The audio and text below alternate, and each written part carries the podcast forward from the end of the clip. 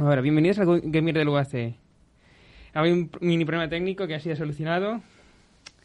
Y vamos a comenzar con la primera sección de todas. Cosas odiosas de los videojuegos. ¿Y cuál voy a hablar de esta semana?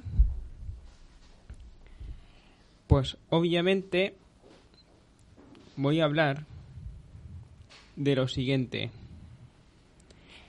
Recorte, bueno, recorte contenido que para, para decir lo que se ha hablado, pero digamos de juegos que, que comenzaron bien, pero después de actualizaciones se han convertido en un mojón. Eso sobre todo ocurre en los de móviles.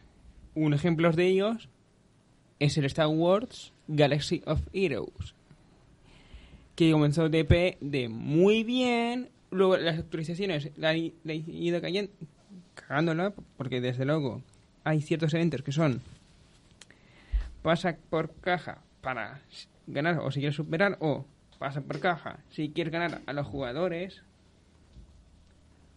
porque desde luego no sé qué han hecho, porque desde las últimas actualizaciones, pues hay ciertos personajes que tienen más turnos o están mal equilibrados. Y eso es algo que frustra bastante. Y lo sé por experiencia propia. ¿Por qué lo digo? Porque o lo sigo jugando, obviamente, porque quiero porque ahora con, con lo que han añadido eso de guía de viaje que te permite elige el elemento que tú quieras para luego intentar superarlo, lo que sea, que eso para... Ay, pues ahora me quiero centrar en estos, pues... Y luego a hacer el evento que esté recibiendo los personajes. Eso, en mi opinión, lo hicieron bien. Pero lo que iba... Que juego bastante... Y la parte esa de los escuadrones, que juega contra otros jugadores... Muchas veces vas a perder. No lo digo de broma. Vas a perder porque, el, por ejemplo, otro jugador se va a poner de los escuadrones rotos, como yo llamo yo, porque no, equilibran y solucionan eso. ¿Y qué pasa? Pues que el otro juego, por ejemplo, tiene eh, 8 turnos seguidos o 10 de ataque. Y luego, cuando eso te deje a ti uno o dos personajillos y así de vida, ¡pum! Ahí dice, ah, ya le dejo al jugador que ataque. Ja, ja, ja. Qué gracia. Pues no. Así no tiene ni puñetera gracia. Una vez que hayas tenido tu turno, pues coño, deja.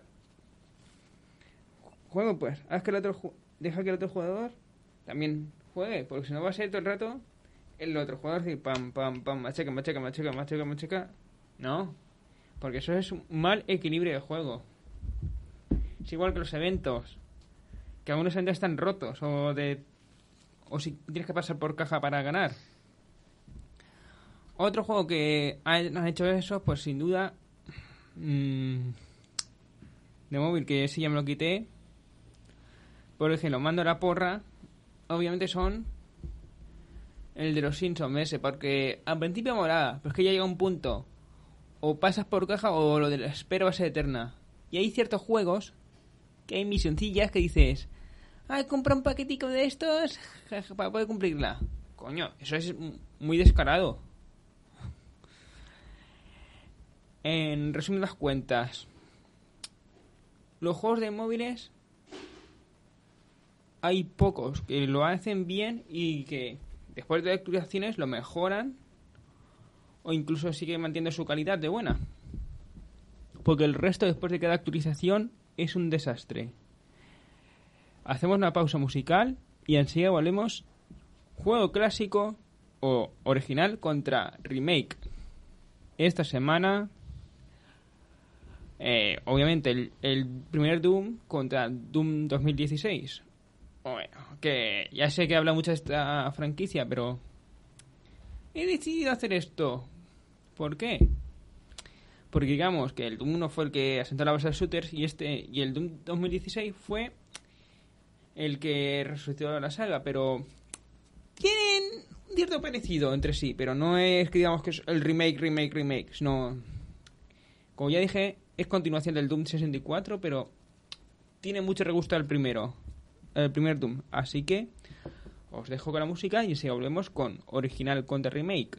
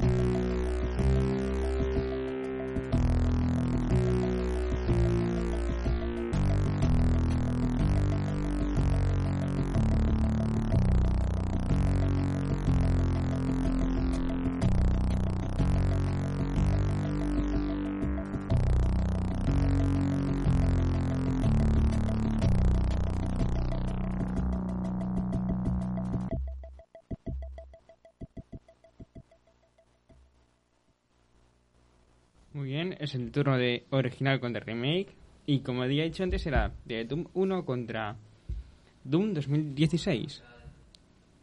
Así que empecemos. Eh, la trama, pues, el Doom 1 es un marine que te interesará en Marte por desaparecer y agredir a un superior de un de una orden de ejecutar civiles que, estaban manifestando y la de, un, 2016 es que de, repente el marine se despierta y de tantos de su letargo y ve que es toda la estación de la UAC de Marte se ha ido a la porra. Así que, bueno, y el objetivo es, obviamente, de los dos, aniquilar todo bicho viviente y encontrar un modo de salir de allí. Así que empecemos.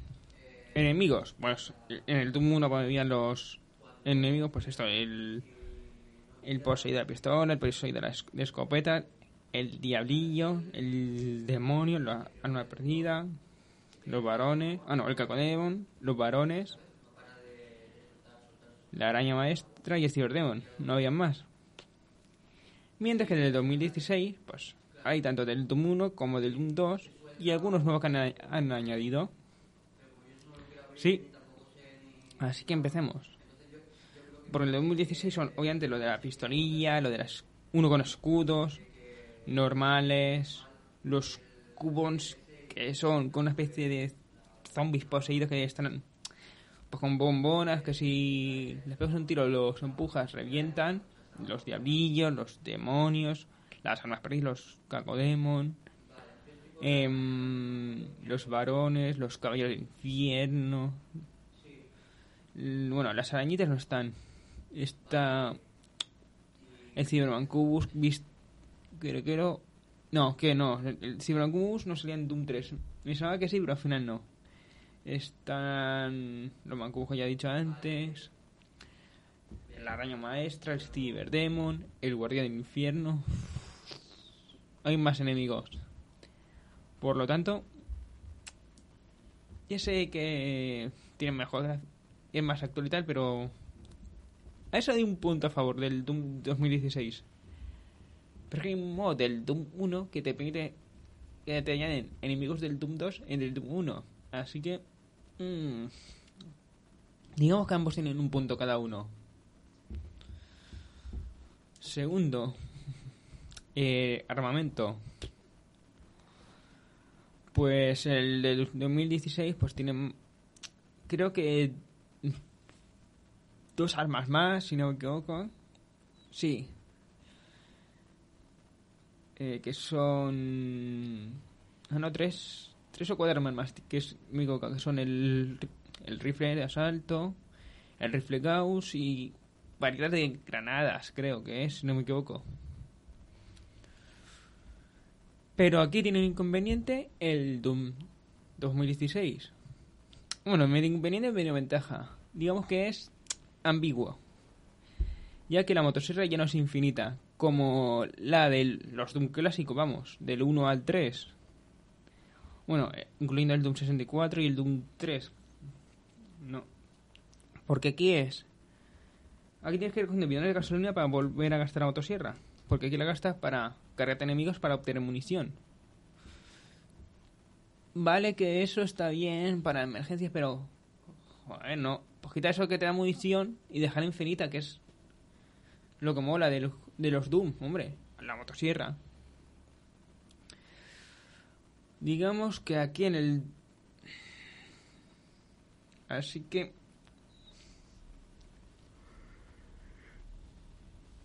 Mm, no sé cómo decir, si darle el punto a favor del clásico o igual que él, igual que el punto anterior de la historia, bueno, de los enemigos. Un punto cada uno. Yo creo que un punto cada uno porque no se, no, se merecen, obviamente. Easter eggs y secretos. Pues el Doom 1 pues había sales secretas y no había casi Easter eggs. Mientras que en el Doom de 2016 hay easter eggs y áreas secretas bastante molonas. Así que un punto para el Doom 2016. Eh, dificultad. Pues ambos tienen dificultad mm, adaptativa, que diga. Así que un punto para cada uno.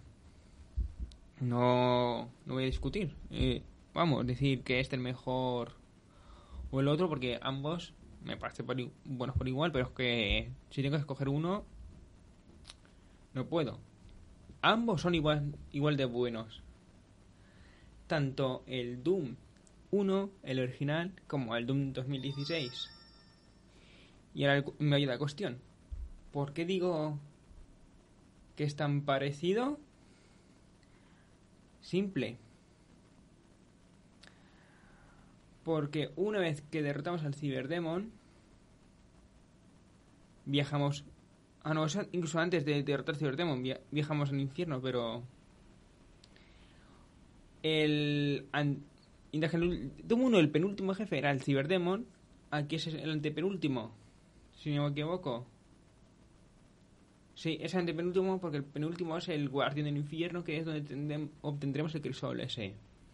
¿Y cuál es el último? Tanto del Doom 1 como Doom 2016. Sí, señor, la, la araña maestra. Y digamos que aquí soy es a favor del Doom 2016. ¿Por qué? Simple mejor diseño de la araña maestra y mejor batalla, porque el de 2016, bueno, el del 1 era, tienes que esquivar y así todo el rato alrededor y y fácilmente te podía matar, incluso las dificultades más fáciles. Cosa que aquí, bueno, es más difícil la batalla, obviamente, porque tiene más ataque, mm, mm, más modos de ataque, aparte de la ametrallada, pues una especie de láser, es el cuerpo a cuerpo, vamos que tienes que ser bastante ágil si la, si la quieres derrotar. Y eso a mí me parece algo fetén que lo hayan hecho así. Así que bueno, vamos a hacer una pausa musical y en sí volvemos con qué entrega de esta saga mejor y van a ser de los Battlefront de Star Wars. Sí, sí, voy a hablar tanto desde los de la PlayStation 2 hasta el, actual, que es el Battlefront 2 de 2017, 18, vamos, por ahí. Y voy a decir cuál es el mejor de, todas las sagas. Incluyendo los dos de PSP. Así que enseguida volvemos.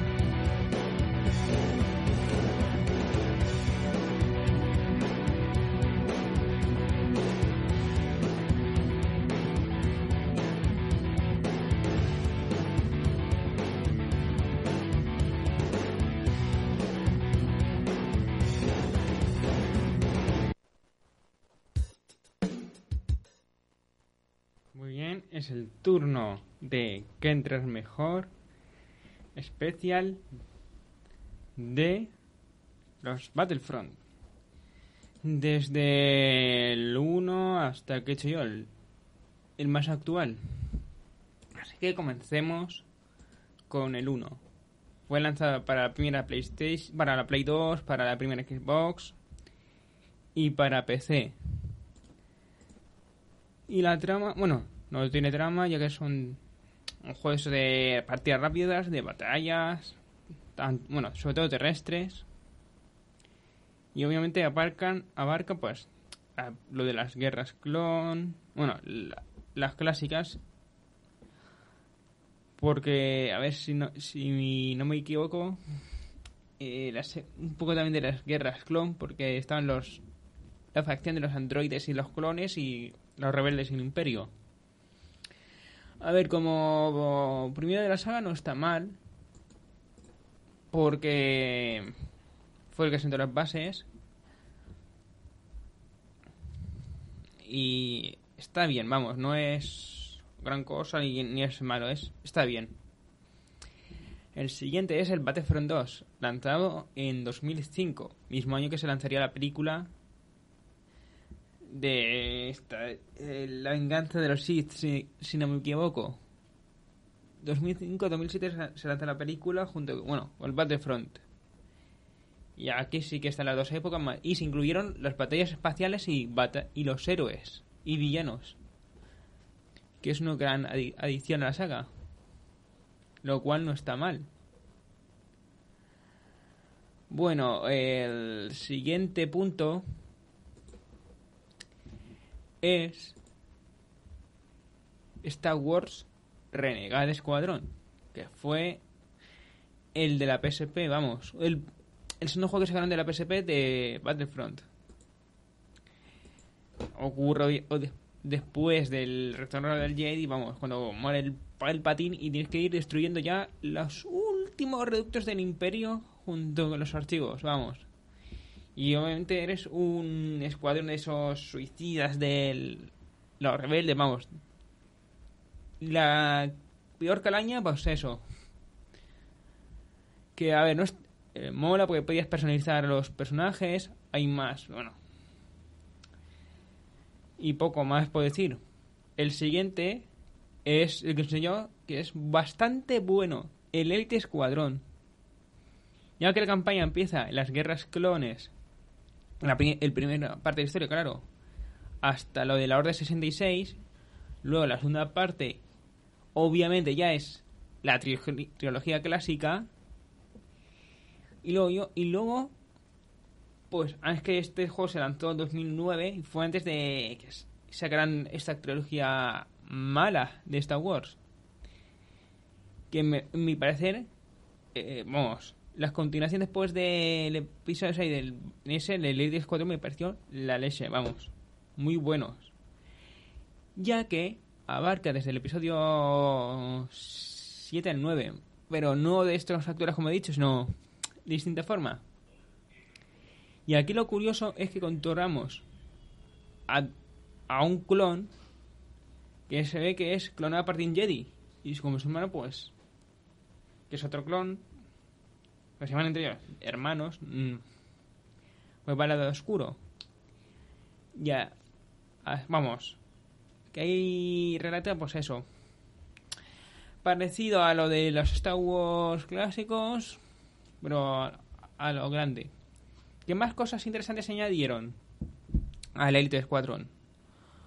Pues sin duda el poder utilizar el cañón de iones para desactivar los escudos de la nave de los, de los destructores estelares enemigos.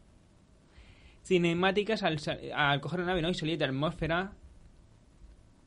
Vamos, eh, igual que. Y al entrar al destructor estelar, igual que al salir y volver a entrar al planeta. Cinemáticas. El, bueno, ya estaba en el Battlefront 2 que podías ir destruyendo la nave por partes.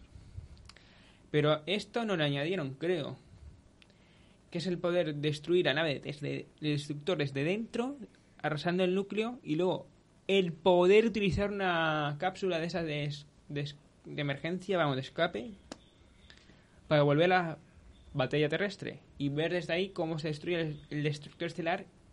Si lo consigue destruir a bastante puntos.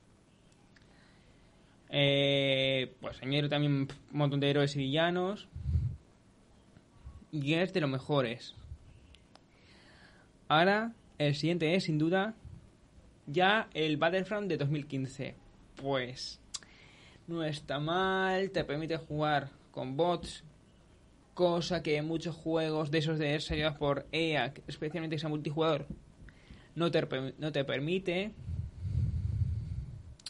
Aquí no tiene modo campaña, por desgracia es como el primer Battlefront de todos, vamos, como el 1.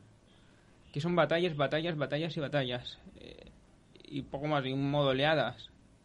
Ya en el Battlefront 2, que es el último que han sacado hasta la fecha, no sé que saquen uno más, pues añaden un modo de campaña, a que abarcan las tres trilogías, y como se lo sacan en 2017-2018, pues ya ahí pusieron las la trilogía esta de que sacaron junto con Disney, que es un desastre con patas. Hay y por cierto, que para modos, para modos de un solo jugador hay un montón de planetas para jugar. Y bueno, reciente, bueno, las últimas actualizaciones, no me equivoco, ya permitieron utilizar otros héroes sin necesidad de, de desbloquearlos y tal. Que, en mi opinión, eso está fetén. ¿Por qué? Porque es lo que pasa desde el principio. Eh, conforme hayan puesto un héroe un villano, pues eh, tenerlo ya desbloqueado para poder jugarlo. Porque antes tenías que conseguir cierta cantidad de monedas, pues jugando partidas y partidas y partidas y partidas para desbloquearlo o, las, o desbloquearlo con una microtransacción. Y no, eso la gente no le gusta lo de las temas de, las de las cajas de microloot, de las microtransacciones, vamos. Que fue bastante criticado. ¿Y cuál es el mejor de la saga? Sin duda, el Elite Squadron. Por lo que he dicho. Tiene mejor trama. Gran jugabilidad con las ediciones esas tan interesantes que he dicho, como lo de las cápsulas de emergencia, el cañón de iones. También puedes personalizar a tus personajes, vamos. Así que vamos a hacer una pausa musical y enseguida volvemos con mi valoración a lo que estoy jugando últimamente. Así que enseguida volvemos.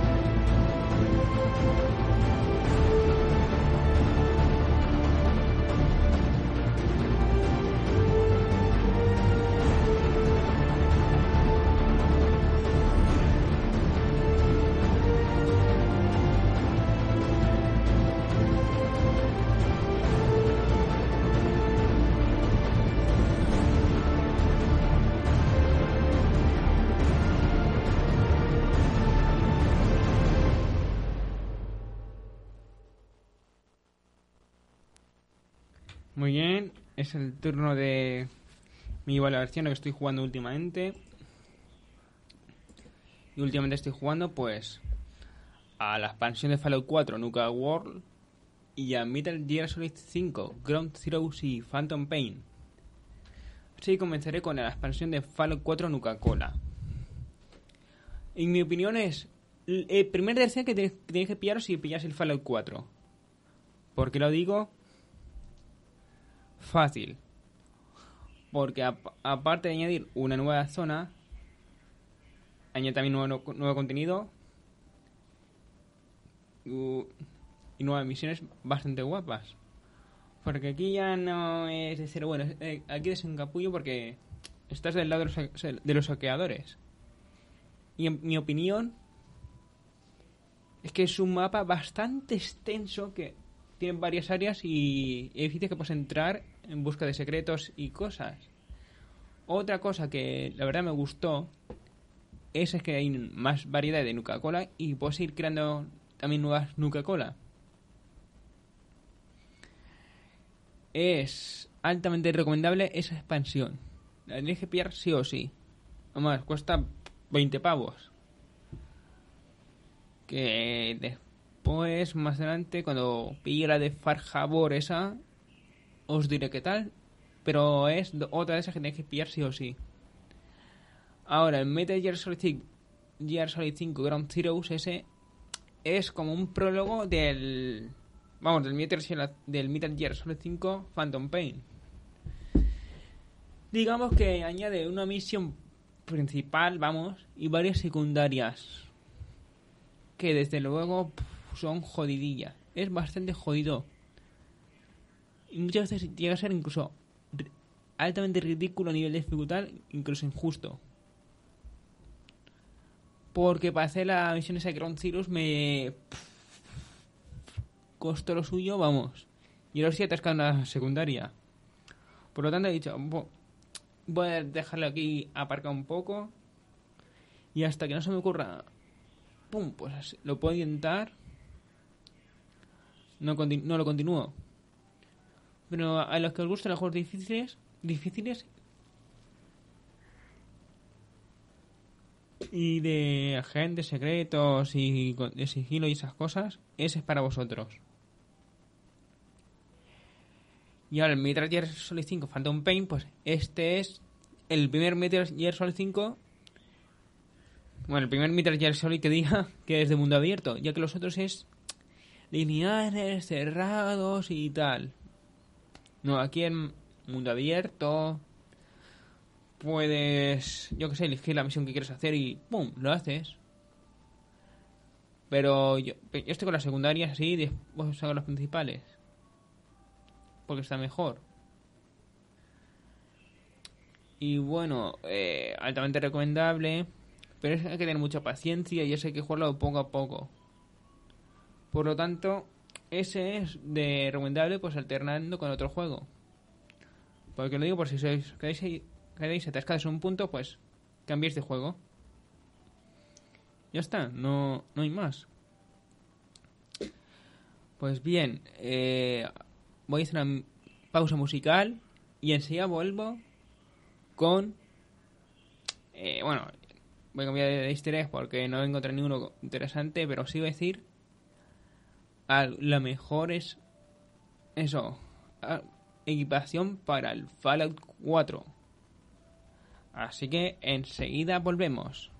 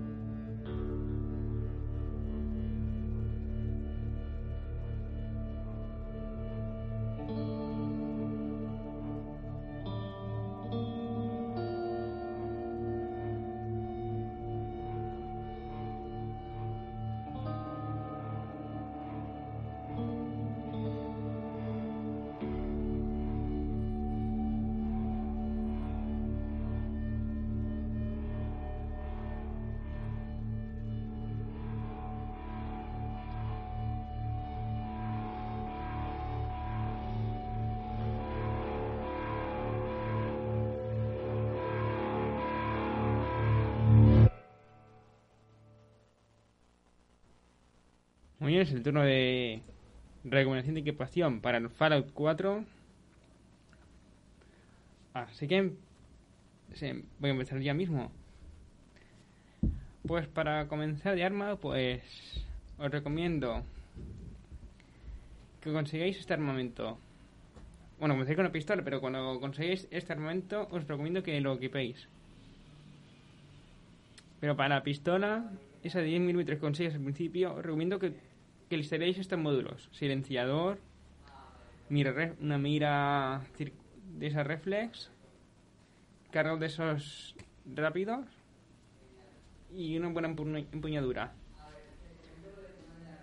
Ahora, luego, cuando vayáis encontrando mejoramiento, os recomiendo este. Un Fatman. Que por cierto, que el Fatman está por a principio del juego. Pues donde está la antena esa parabólica de Santo ahí, pues a la derecha tenéis un ver con un desguace de coches, ahí lo tenéis. Exploréis bien el desguace de, de robots y de coches que hay ahí, al este de, de las antenas de Santuari, y lo encontráis, un Fatman. La siguiente arma que os recomiendo equipar es un rifle de caza de 308 del calibre 308. Luego finalmente, pues cuando obtengáis un lanzamisiles, pues lanzamisiles. Eso para el dial de arriba. Pero para el dial de pistolas, aparte de la 10 mm modificada, como ya os he comentado, pues una del calibre 44. Da igual que sea una que encontréis y lo pongáis cañón largo, como la de Kellogg, que obtendréis, obviamente, cuando lo derrotéis. Luego, pues... De cuerpo a cuerpo. Pues una espada, y la espada es un S. Otra que tendréis a pues, ayudar cierto personaje. Y una porra de esas electrificadas. Eso para el cuerpo a cuerpo, obviamente. Luego, para izquierda, pues un subfusil que eh, se llama discreción, porque tiene munición explosiva y es altamente dañino. El... Una super escopeta. No, la escopeta de doble cañón Pero yo recomiendo que recordéis aún más los cañones para que sea más destructiva. Y finalmente, esta que los que te dará el Jack Cabot, que es un, artefacto de no sé qué. Pero a esa no os recomiendo que lo utilicéis de cerca, sino de lejos, porque os haréis daño a vosotros mismos, ya que tiene un alto rango de daño esa arma. Y de traje, pues que tenéis entre un sombrero de milicio con gafa de sol, un traje militar, con este traje, porque este traje sí o sí lo tenéis que obtener. Traje protector. ¿Por qué? Pues un traje ese que te protege de la radiación. No hay más. Bueno, esa ha sido mi recomendación de momento. Hasta que no averigüe más de eso de, de mejores equipaciones. Entonces nada. Solo os digo que de compañero el primero que obtendréis, obviamente, que es Albóndiga.